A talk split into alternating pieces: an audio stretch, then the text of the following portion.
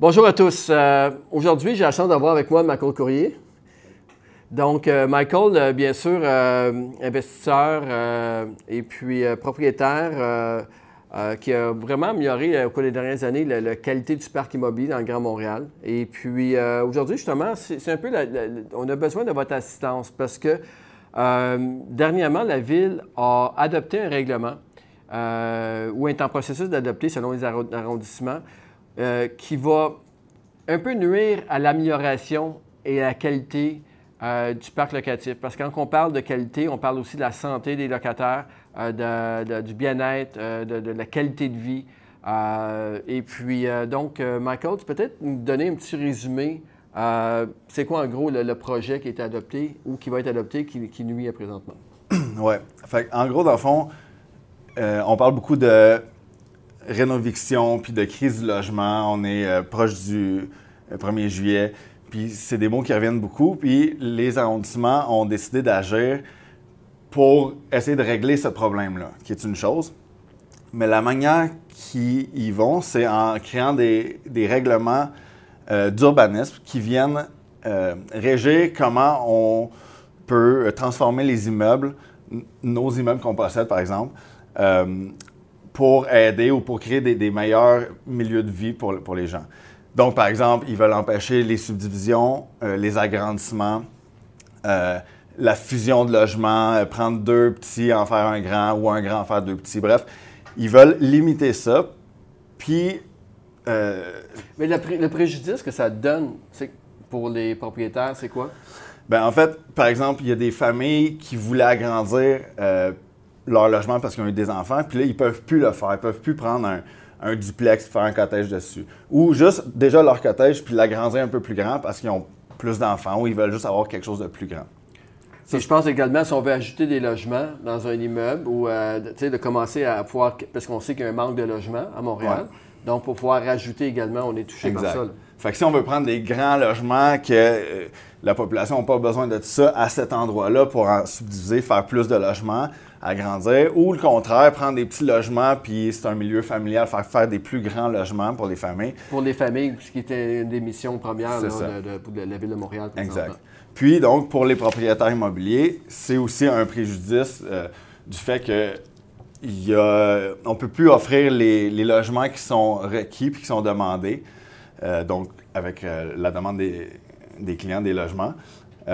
donc, on ne peut plus faire notre projet. Fait en ce moment, il y a un effet de gel qui fait que tous les projets déposés ne peuvent pas être acceptés euh, tant que le règlement n'est pas passé et tout ça. Donc, en ce moment, il y a du monde qui ont des projets qui ne peuvent pas avancer. Puis tous les projets futurs aussi sont euh, Il y a vraiment beaucoup de monde qui sont impactés par ça. Exact. Donc, euh, l'objectif pour nous, pour la, coalition, si vous voulez, ça serait vraiment de, ramasser un budget. Puis on fait appel maintenant à toute la communauté immobilière euh, la coalition, ce qu'on veut, c'est on a fait un regroupement de personnes qui sont dans divers euh, créneaux, si vous voulez, de l'immobilier, euh, qui sont touchés par ces règlements-là.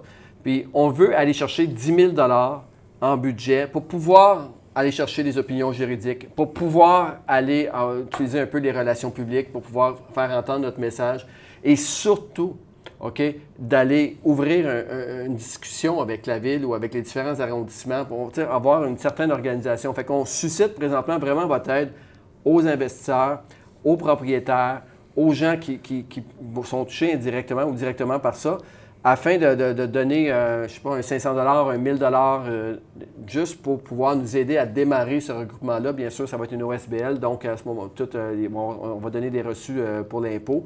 Euh, mais c'est vraiment de, pouvoir s'organiser. Puis c'est vraiment le temps de le faire maintenant. C'est assez urgent, n'est-ce pas? Parce qu'il y a plein de gens qui sont contre ces règlements-là, qui nous appuient, qui ont signé des pétitions.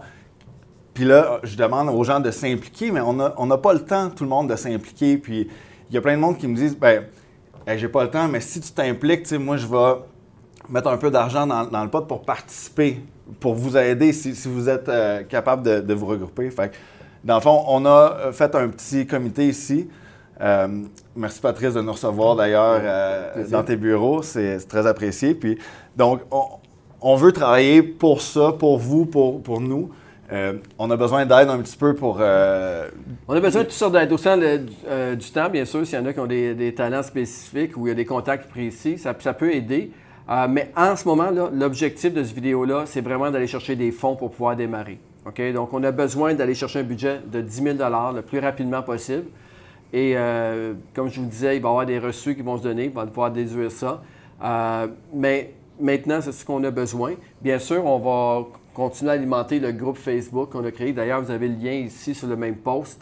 Euh, vous avez aussi, j'ai aussi un petit document ici qui résume l'objectif de ça euh, et pourquoi qu'on va aller chercher des fonds. Euh, donc ça, ce document-là va être aussi disponible dans le post, donc qui résume un peu le, combat. Fait que, Michael, un petit mot de la fin, là, sans dire pour toi, à court terme, c'est, on a-tu des délais là, que, là où présentement, aujourd'hui, on est le, au moment qu'on tourne la vidéo, il est le 7 juillet, donc probablement le 8 ou le 9 à- où ça va être posté. Ben, on essaie d'obtenir ça à peu près dans les deux semaines. là. Donc, dans le fond, là, on est en train de créer l'OSBL. Il va y avoir des, des méthodes, tout ça. Mais si vous voulez nous aider, appelez-nous, euh, communiquez avec nous autres. Ça va être facile à, nous trouver. Puis, on va s'arranger pour ça. Euh, on part tout de suite quelques actions qui vont euh, engendrer quelques coûts, dans le fond, avec des, avocats, des recours, des trucs comme ça. Mais euh, appelez-nous, puis on va. euh, C'est important parce que tout le monde est touché par ça, OK? Vraiment, puis tout le monde, si ce combat-là est fait et la discussion, en fait, quand je parle de combat, c'est- de démarrer une discussion. C'est ça, malheureusement, qui est difficile présentement. Mais lorsque la discussion va être partie avec la ville ou avec les arrondissements, c'est qu'on va pouvoir trouver des solutions, des pistes de solutions pour... Et qu'à la fin, ben ça ne sera pas blanc ou noir. C'est à quelque part entre les deux où que chacun va trouver son compte en allant chercher l'objectif, parce que la ville a toujours un objectif en arrière de ses décisions. Donc, je suis sûr que nous aussi, on peut arriver à des objectifs ensemble. Fait que l'objectif, c'est d'ouvrir, euh, c'est ça. Réglons le problème, mais par des solutions qui ne touchent pas juste les propriétaires fonciers. Exactement.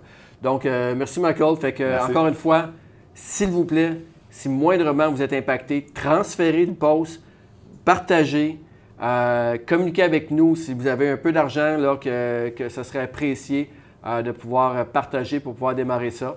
Donc, merci encore et s'il vous plaît, partagez. Merci.